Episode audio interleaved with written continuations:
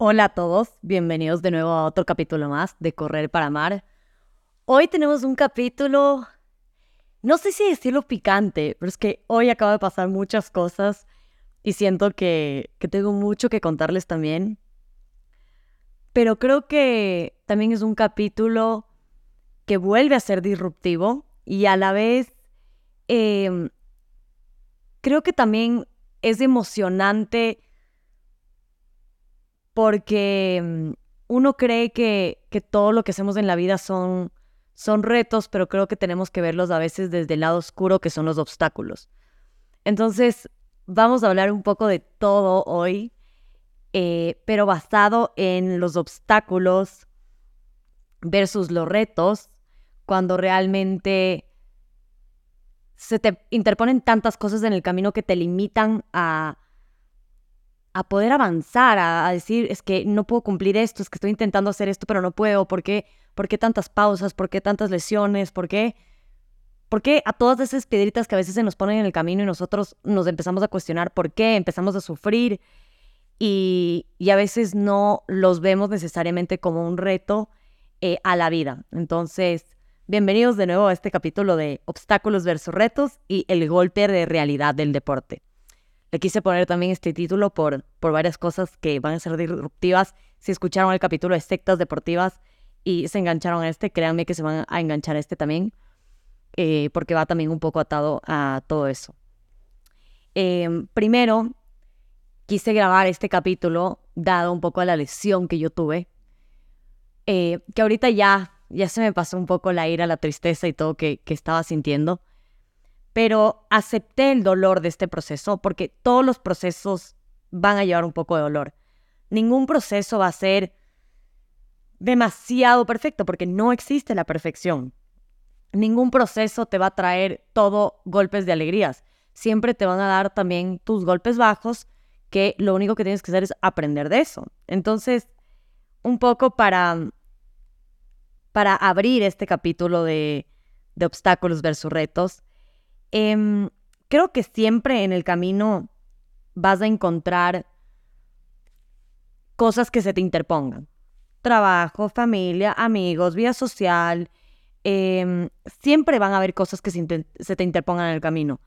Lo que tú haces es básicamente dejarlas o elegir otras cosas em, para elegir las prioridades que tú tienes en ese momento. Es decir, una carrera, puede ser tu familia, tu universidad, tu tesis, tu trabajo, pero siempre vas a tener tropezones, o sea, no hay no hay trabajo fácil, o sea, si tú un rato lo ves como que no, esto me pareció muy fácil, quizás porque ya estás adaptado a ese proceso. Entonces, parte del crecimiento es cambiar estos procesos, como cambiar de entrenador, equipo de entrenamiento, probar nuevos métodos.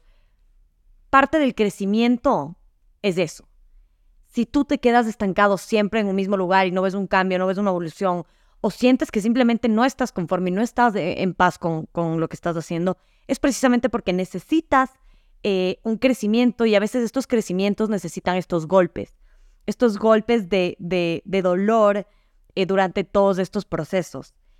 No necesariamente lo digo únicamente en el deporte, pero sí esto va aplicado a la vida. Entonces, ¿qué pasa? Yo raíz de toda esta lesión que yo tenía, eh, yo empecé a hacer tanto una introspección de por qué estaba sintiendo esto, por qué me dolía esto. Y yo sé que también tenía una parte sentimental y un peso con el que yo estaba cargando, que se los había dicho creo que en el capítulo anterior. Y de verdad, o sea, me senté a conversar con la persona que tenía que conversar, me senté a liberar todas las emociones que tenía que liberar y, yo sé por qué estaba sintiendo esto. Y autorreconocer es algo tan de valientes, pero sobre todo el, creo que compartir ese autorreconocimiento, porque en el momento en que yo ya autorreconocí que era lo que yo estaba sintiendo, y a veces el compartirlo con alguien siempre se hace mucho más liviano. Entonces, cuando yo lo compartí, dije, es que estoy sintiendo esto y es por esto y tengo que hablarlo y tengo que solucionarlo. Me ayudó también a liberar el dolor, por más que no sé si ustedes crean emocionalmente que los dolores eh, vienen a nosotros también a raíz de las emociones. Y eso me dio un, impacto de decir, wow, Antonella, tú puedes hablar en tu podcast, tú puedes compartir mucho a mucha gente, pero hay dolores que a veces tú te los guardas también y tienes que aprender a soltarlos. em, o cargo con culpa o cargo con, con responsabilidades que no debo y, y, sentí que era así. Entonces logré hacerlo a tiempo, por decirlo así, pero fue un gran aprendizaje decir, wow, o sea, tú por más que compartas muchas cosas con, con la gente, eh, no es que siempre vas a ser escuchado siempre. Una cosa es que te, te oigan y otra cosa es que te escuchen. Es como cuando mm, hablaba con una amiga el otro día, le dije, ah, tal cosa, y me dijo, sí, vi una historia. Le dije, bueno, al final, viste la historia, yo te estoy contando porque tú eres mi amiga te cuento más. Y me dijo, sí, verdad tienes razón, y le seguí contando.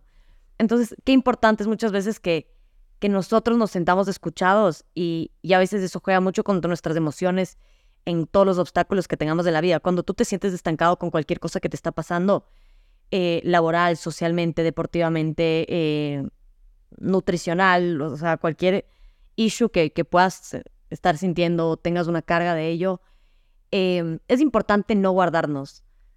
es verdad, no siempre tienes personas con quien compartir, pero creo que siempre hay una persona a la que, así sea a distancia, puedes echarle una llamada a contarle em, ¿Cuáles son los obstáculos que estás teniendo en el camino?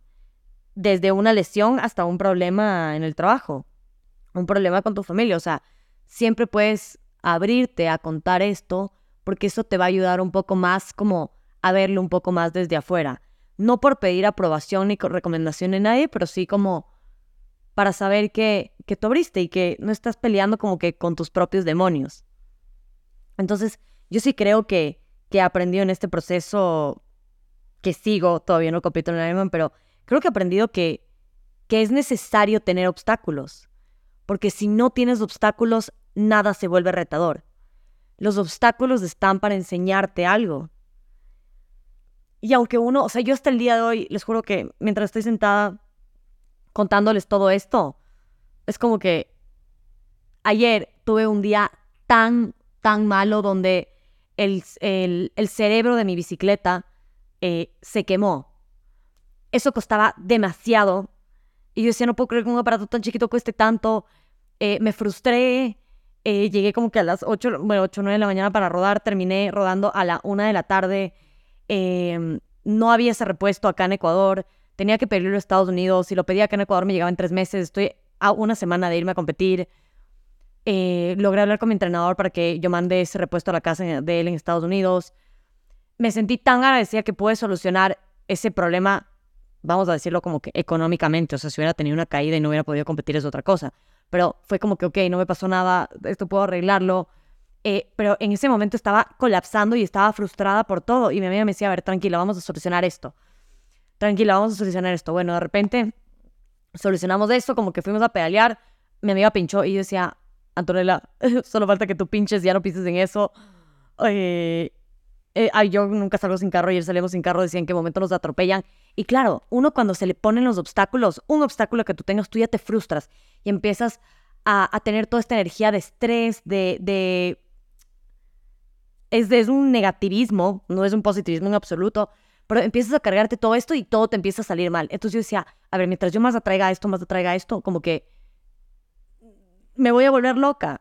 Y por un momento ya no querían entrenar. Y mi amiga me dijo, no, Ojo, y ayer había dormido dos horas. O sea, yo que de verdad nunca lo recomendaría y que dormir dos horas y salir a entrenar. Pero yo sabía que ya estaba seis días sin entrenar, necesitaba entrenar y no había dormido porque la bendita luna y todo lo que no sé por qué no podía dormir. Eh, mi amiga me dijo, me da igual que ya no hayas dormido, o sea, vamos a entrenar. Y yo ya no quería entrenar porque me bajoné por eso, por todo lo que estaba pasando.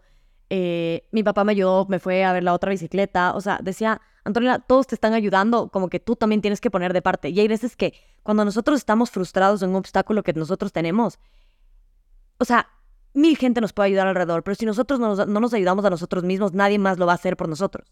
O sea, nunca nada va a fluir si nosotros estamos estresados con esto. Igual, entonces, bueno, en fin, salimos con rodar así sea súper tarde. Eh, yo no podía ni comer porque no te, o sea, tenía hambre, pero me podía comer media tortilla porque seguí estresada, nos fuimos a rodar, pinchamos, bueno, luego arreglamos y ojalá no se pinche de nuevo, terminamos pinchando de nuevo, nos cayó la lluvia.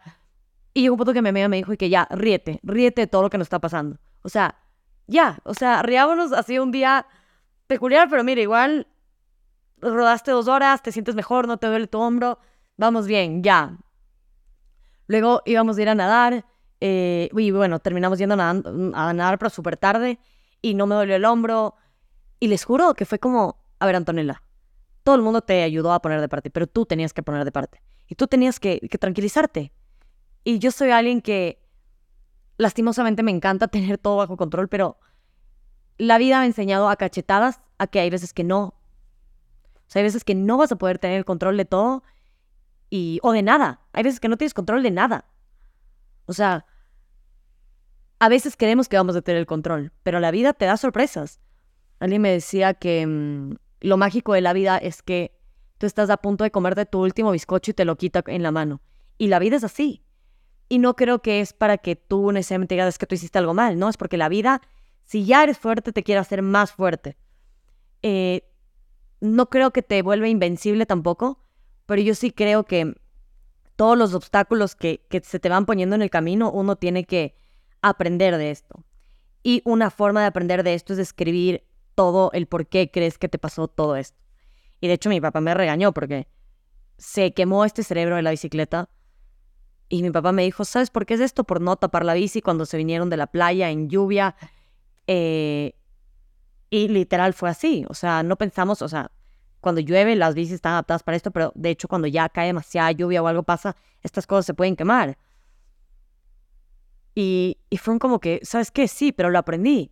Y en, los, en las competencias, los profesionales, por ejemplo, en, en la parte de la bici, te, te cubren los aparatos, los pedales con fundas por si llueva y es obvio, porque saben que al siguiente día, el día de competir, como que con el viento no es que se va a mojar necesariamente todo, pero la noche sí se puede empapar con, con algo por si puede llover o cualquier cosa. Entonces es mejor proteger eso. Y eso me dio a entender que yo, en el Ironman Full, voy a proteger mis cosas con todo lo que pueda hacer. A una amiga le robaron el ciclo computador durante la, o sea, en la carrera, mientras ella estaba nadando, que digo, por Dios, la gente, o sea, what the fuck. Pero bueno, entonces todas estas cosas y todas las experiencias que, vives del otro lado, porque al final son cosas que te cuentan otras personas y que tú también las vives. Yo empecé a escribir, empecé a escribir qué es lo que me está enseñando todo esto. Y hay muchas cosas que les juro que todavía no logro descifrar. Es como que em, quería comprarme unas, unas botas que funcionan mucho como que para las piernas y todo este tipo de cosas, pero fue como que ya me tocó gastar en esto el cerebro y dije, ¿por qué? O sea, ¿por qué? ¿Pero por qué me tiene que pasar esto a mí? Pero al final dije como que no entiendo el por qué me tiene que pasar esto a mí. O sea, no entiendo, pero sé que algo viene a enseñarme. Y aunque no lo entienda por completo hoy, lo voy a entender después.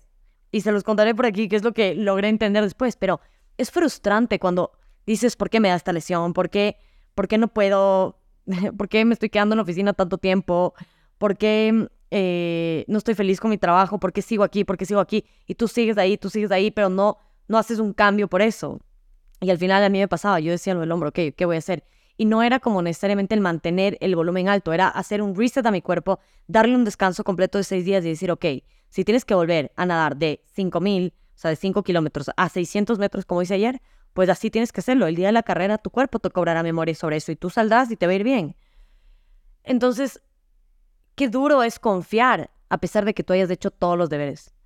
Es tan duro, o sea, este no es un podcast para decirles como que cuál es la solución, porque creo que ni siquiera tengo la solución pero más un compartirles de que si alguien se siente frustrado de que no ha podido competir la carrera que quiere competir, no ha podido mejorar en sus tiempos porque eh, no ha podido cambiarse de entrenador o no tiene acceso a un entrenador, o no ha podido clasificar a ninguna major porque nunca sale en la lotería y al final en verdad son costosas, o estás hasta la madre de tu trabajo y ya en verdad necesitas buscar otras opciones, o sea, Simplemente esto es una señal para que pongas una vez una lista de qué es lo que tú puedes hacer y qué esté en tu control.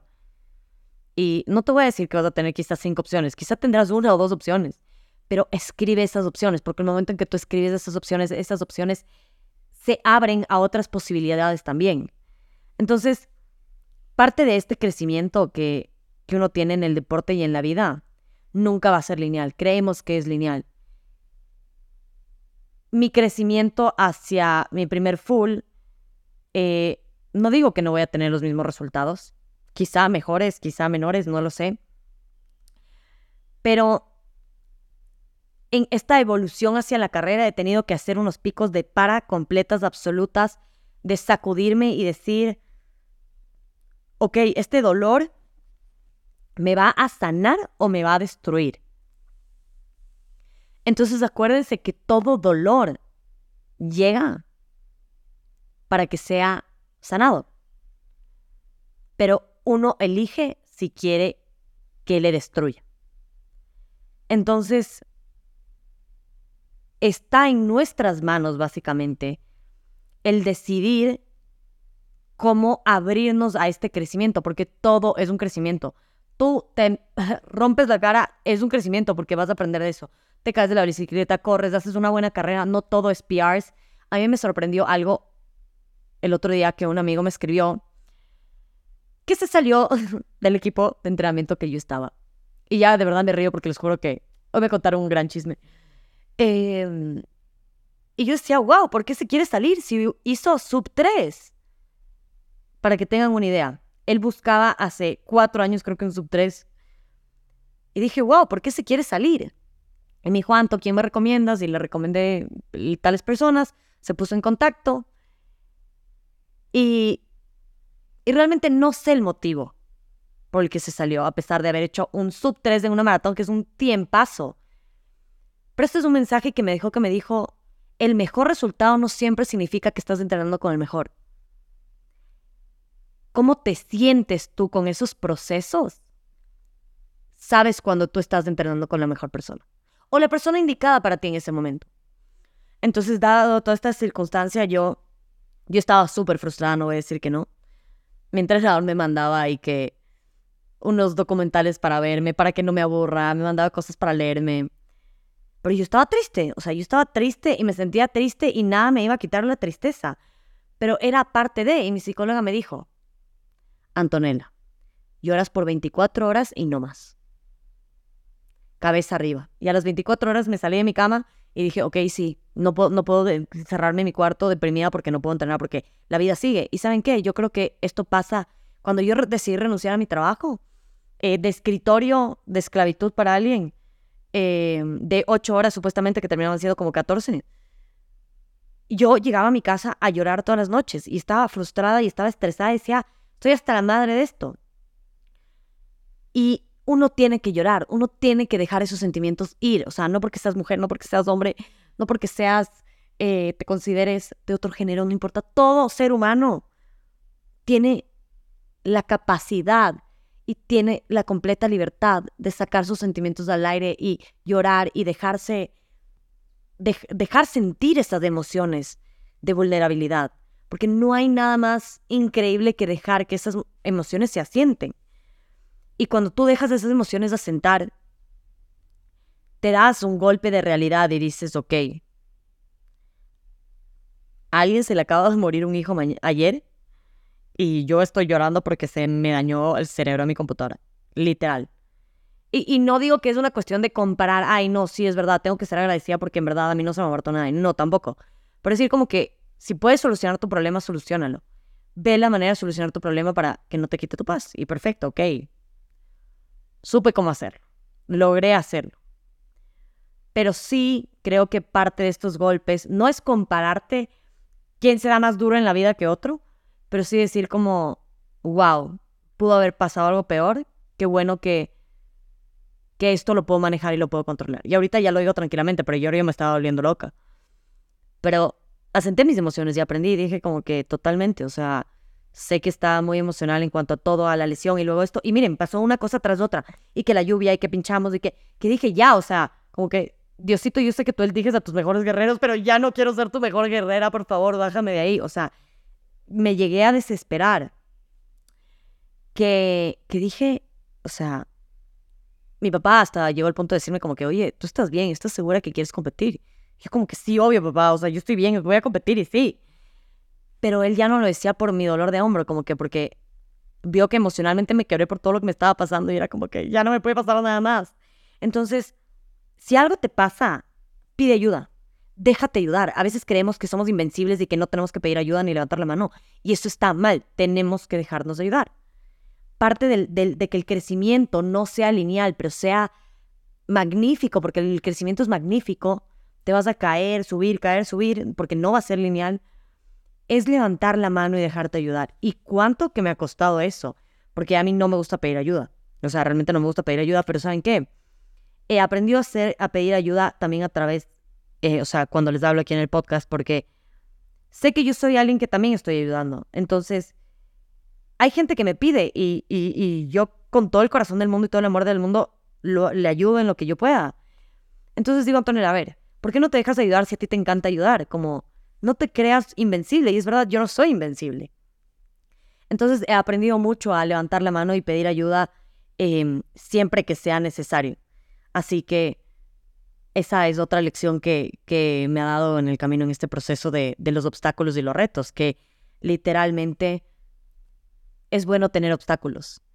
Eh, ¿Se acuerdan cuando yo una vez les hablaba que yo no entendía por qué yo me torcí el tobillo antes de la carrera aquí en Manta, que fue la primera carrera que iba mi mamá, etcétera, etcétera?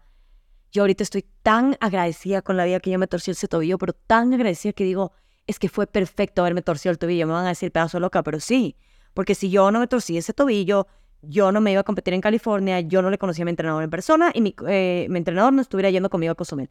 Así. Estoy tan agradecida con esta situación ahora que amé haberme torcido el tobillo. Fue lo mejor que me pudo pasar. Lo entendí después de meses, de semanas. Y más que uno se vuelve más fuerte y hablando de más rápido y eso no, es que tu corazón y tu cabeza se vuelve más fuerte. Y creo que lo más importante de todo esto es eso, que tu corazón y tu mente se vuelvan más fuerte no necesariamente tus tiempos, que tengas mejores tiempos que, o que tengas el mejor trabajo. A veces que te, te puedes bajar un puesto de trabajo a, a un nombre no tan grande solo porque sabes que no te va a quitar tu paz, que vas a tener más tiempo, que vas a estar más libre, vas a estar más tranquila. En, vivimos en un mundo que es tan importante decir, yo soy el CEO de esta empresa. Y es como que, sí eres el CEO de tu empresa, pero ¿Cuántos clientes se te están saliendo porque no están contentos con el CEO de su empresa? Si supieran la cara que yo acabo de hacer por eso, pero bueno. Me da risa, me da risa porque no tienen una idea. A veces el ser humano, y les hablo como, yo soy una pollita, tengo 27 años, pero yo veo algunos adultos y digo, parecen carajitos de 15 años. O sea, su comportamiento parecería de, carajitos de 5 años. Yo no hago esto porque yo soy el CEO. Ay, yo no hago esto porque soy niño y mi mamá me tiene que calentar la comida. Yo siento que es de eso. O sea, les juro. ¿Y saben qué? A la mierda ser CEO de esta empresa, a la mierda ser VP, gerente de marketing. No. Busca la vida que te haga feliz, lo que te dé paz, lo que te dé tranquilidad. Obviamente, necesitas una familia. La, tenemos, la gente tenemos familia, tenemos que alimentar a alguien. o sea, yo no. A mí me alimentan todavía. Em, o sea, porque vivo en mi casa, mis papás claramente ahorita. Pero yo ya, o sea, ya me voy a independizar al, próximo año, o sea, ya en un mes más o menos, tengo una transición completa en mi vida eh, donde todo va a cambiar. Y, la vida es así, es un proceso que cambia. Voy a tener otras responsabilidades, voy a tener más responsabilidades y tendré que asumirlas y aceptar el proceso que me va a tocar a mí. Y va a ser un proceso que también va, va a requerir dolor, va a ser un proceso que también me va a venir a enseñar otras cosas. Pero, más bien, este mensaje es, Creemos que en el deporte lo que pesa es siempre mejorar y tener mejores números. Y a veces es simplemente quedarnos en un número que nos dé paz, que nos dé tranquilidad, que nos dé diversión, que nos haga disfrutar, que nos haga compartir con nuestra gente. Lo que más detesto es que me pregunten, ay, ¿cuánto tiempo quieres hacer? Y es como que alguien más responde por mí porque yo ya no quiero ni responder a eso. Yo sé que tengo un número en mente, pero yo no soy mi tiempo tampoco sé de lo que soy capaz y sé lo que quiero lograr y, no dejo de visualizarlo para el día de la carrera. Pero eso no me va a hacer mejor ni peor persona, ni peor ni mejor deportista. Me va a hacer una versión de Antonella que todavía no conozco, porque las carreras y estos retos que te ponen en la vida te, te enseñan y te transforman. Entonces, todos los, incluso véanlo así, el, el hacer el entrenamiento de mañana, que ya está estructurado y te salga bien, fue un obstáculo. ¿Por qué? Porque aunque tú no lo veas como un obstáculo, fue algo que tú tenías que hacer para ir un poquito más allá. Un poquitito más allá. Un milímetro de paso para adelante. No un centímetro, un milímetro. Que no te diste cuenta que avanzaste tanto. Pero vas a ver que un mes ese, ese milímetro se vuelve un centímetro. Y progresivamente eso vas avanzando. A veces la manera de medir nuestros retos que vencimos del reto es porque sea el reto demasiado grande. No, tengo que ser una maratón, no tengo que ser un Ironman full, no, tengo que, que ser el CEO de esta empresa, tengo que ser vicepresidenta en esto, tengo que ganar tantos miles de dólares mensuales. El reto no es eso. El reto es encontrar tu paz, encontrar tu bienestar, tu tranquilidad, callar bocas a la gente y que te valga lo que digan, que hablen mal de ti, que digan todo lo que estén diciendo alrededor, pero que tú estés contenta sabiendo que no le estás haciendo daño a nadie y que tú estás alzando tu voz, estás compartiendo, no estás siendo egoísta, no estás discriminando a los demás por ser por tener menos que tú. O sea, ese es, ese es el verdadero reto de la vida. Y para, para llegar a, construir todo esto, vas a tener estos obstáculos, tu entrenamiento de mañana, la presentación que tienes que hacer mañana para tu trabajo, el levantarle a tus hijos mañana con un beso de buenos días a pesar de que no habías dormido y tuviste eh, una mala noche. Un obstáculo fue levantarte con buena cara y saludarles iguales a tus hijos y que ellos te digan, hola mamá, buenos días. Ese, ese es un, esos son obstáculos que a veces no los vemos como obstáculos. O sea, yo ya decía, porque pinchamos. Es como que, ah, bueno, ya sé, creo que ya sé cambiar una rueda y ponerle un billete cuando hay que parchar la llanta, etcétera, etcétera. Eh, sí, en ese momento dije como que, fucking obstáculo.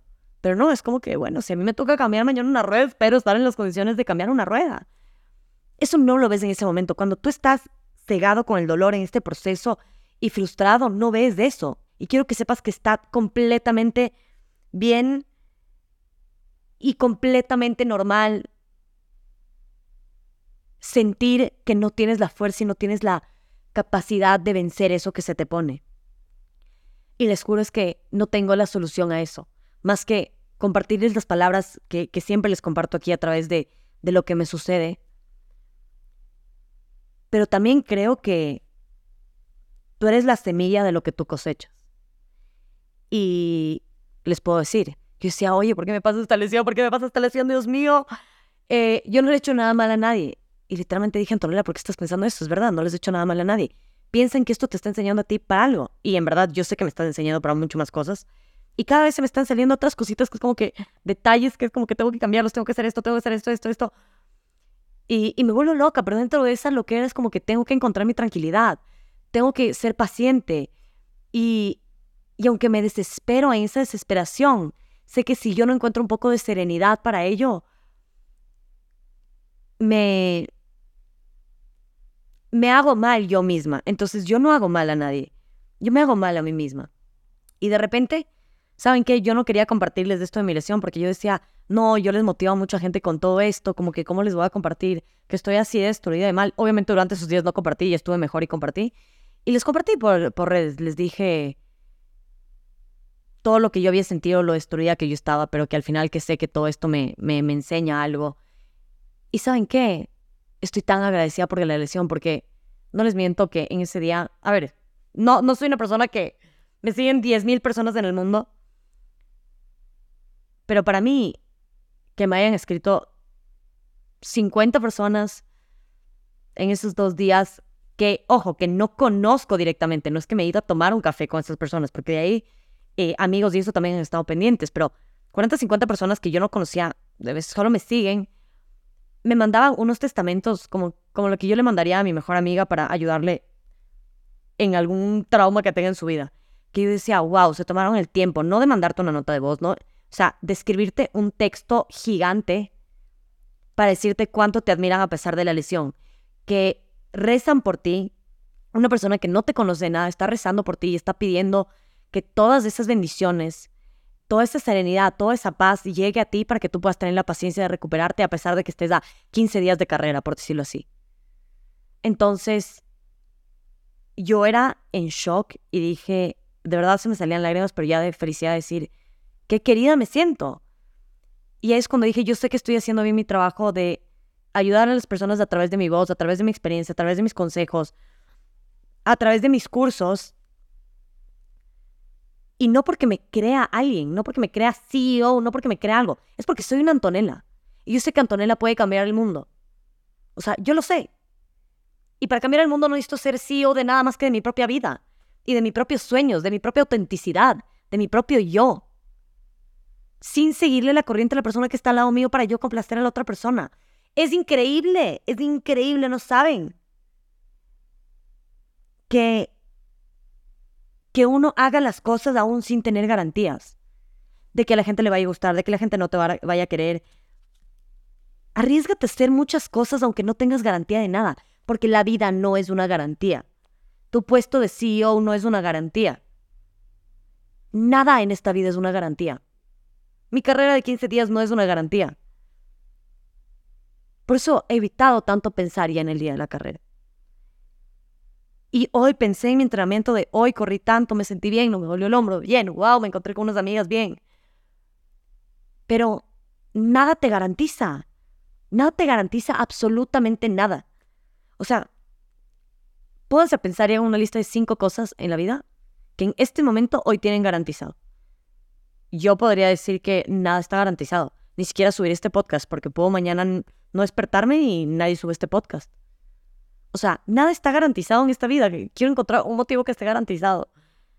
No hay nada garantizado en esta vida y, y suena tan brusco decirlo, pero es que es así. Entonces yo reflexioné y dije, ¿saben qué? Yo sé todo lo que yo he cosechado.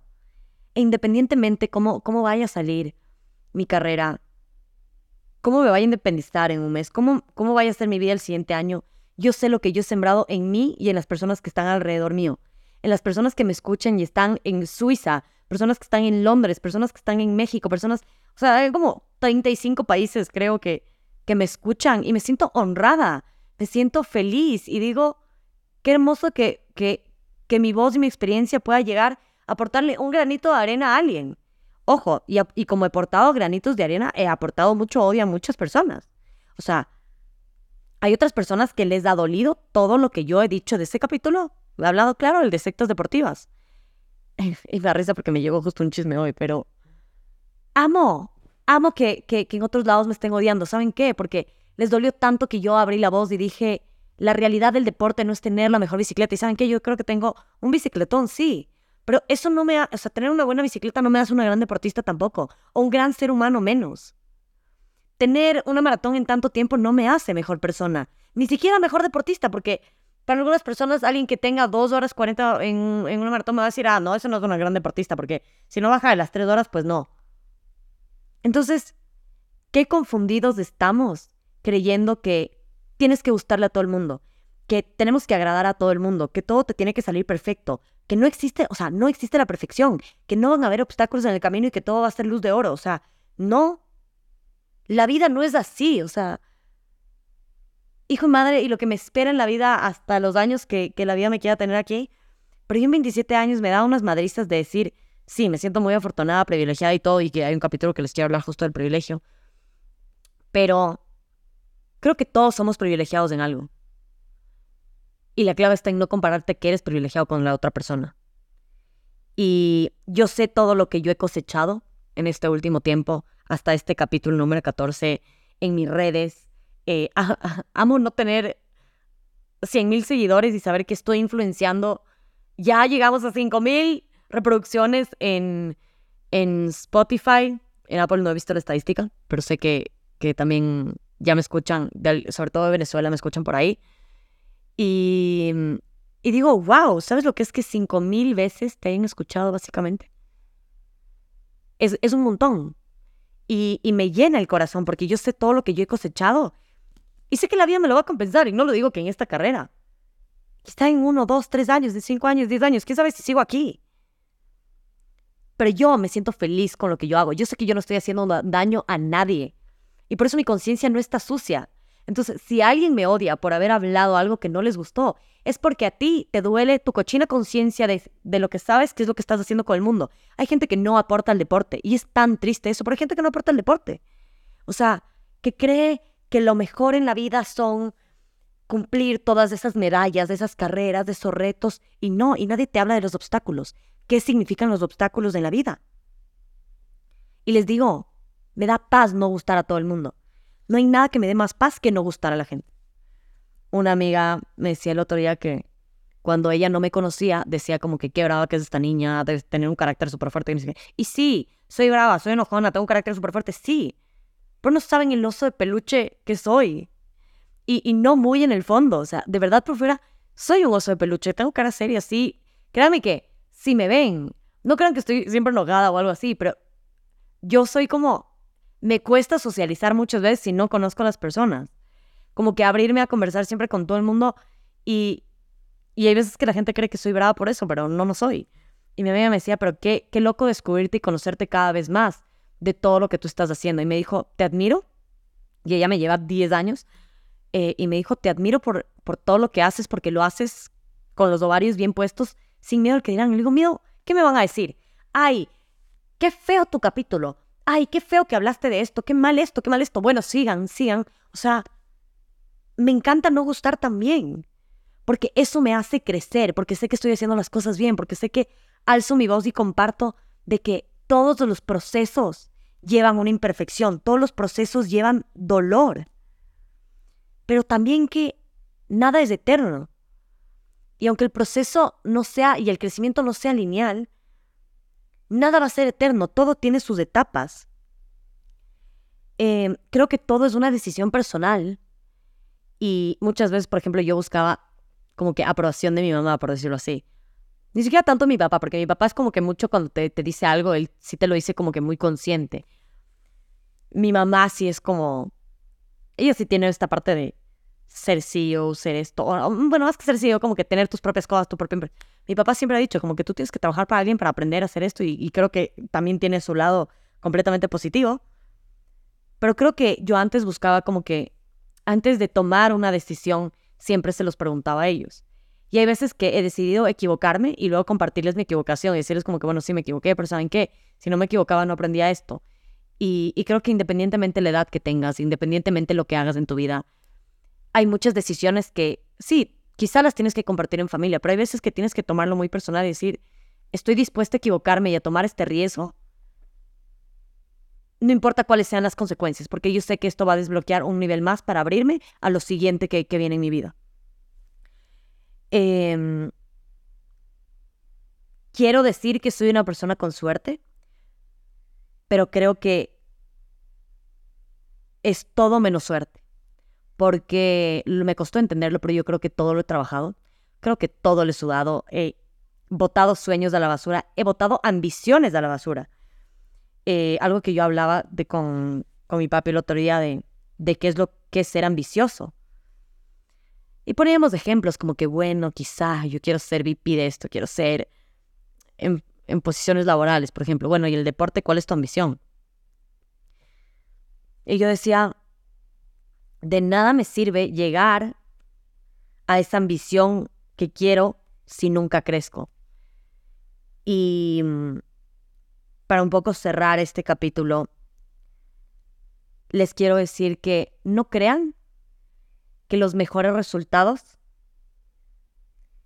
necesariamente son crecimiento, porque detrás de los resultados hay procesos.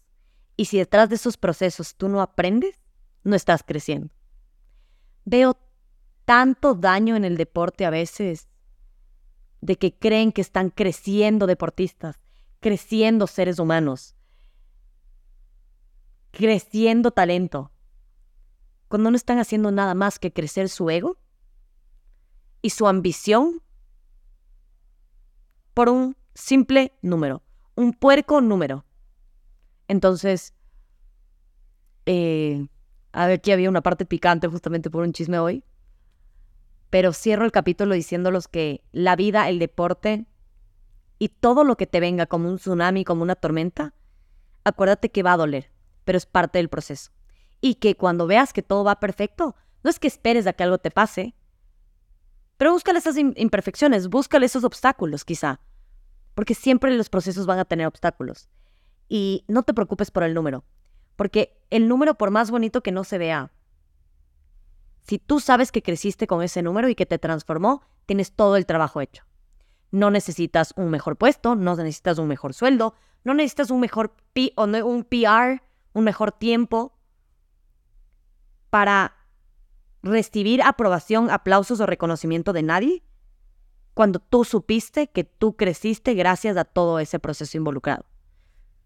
Si yo en 15 días claramente voy a terminar, voy a hacer todo lo que esté en mis manos para terminar la carrera, que, que el universo me acompañe y que todas sus buenas energías me acompañen. Pero todo también puede pasar. Pero independientemente con el número que yo haga, yo quiero y voy a estar feliz. Porque yo sé que todo este proceso, como me dijo mi entrenador el otro día cuando estaba en crisis, me dijo, nadie conoce más de este proceso que tú misma. Ni tu papá, por más que he estado ahí al lado contigo y por todo lo que he visto que le han invertido, ni yo que soy tu entrenador que analizo tus entrenamientos, estoy ahí, ni tu nutricionista, ni tu familia que te ve, ni tus amigos. Nadie más conoce el proceso que tú. Así que date ese golpe de realidad, del deporte y en la vida. Siempre vas a tener obstáculos, transfórmalos en retos. Y acuérdate que nadie, nadie va a conocer todo el proceso y todo el golpe que tuviste, el dolor que tuviste durante todas estas transformaciones, más que tú mismo. Absolutamente nadie más. Está en ti reconocerlo. Y no te asegures, porque no todos crecen de estos procesos. Ves mejores números, mejores resultados, 20.000 podios, pero detrás no crecen nada. Entonces, si no hay crecimiento, no sirve de nada el resultado. Gracias de nuevo por estar en este capítulo más y nos vemos en el siguiente capítulo con muchos más temas de qué hablar.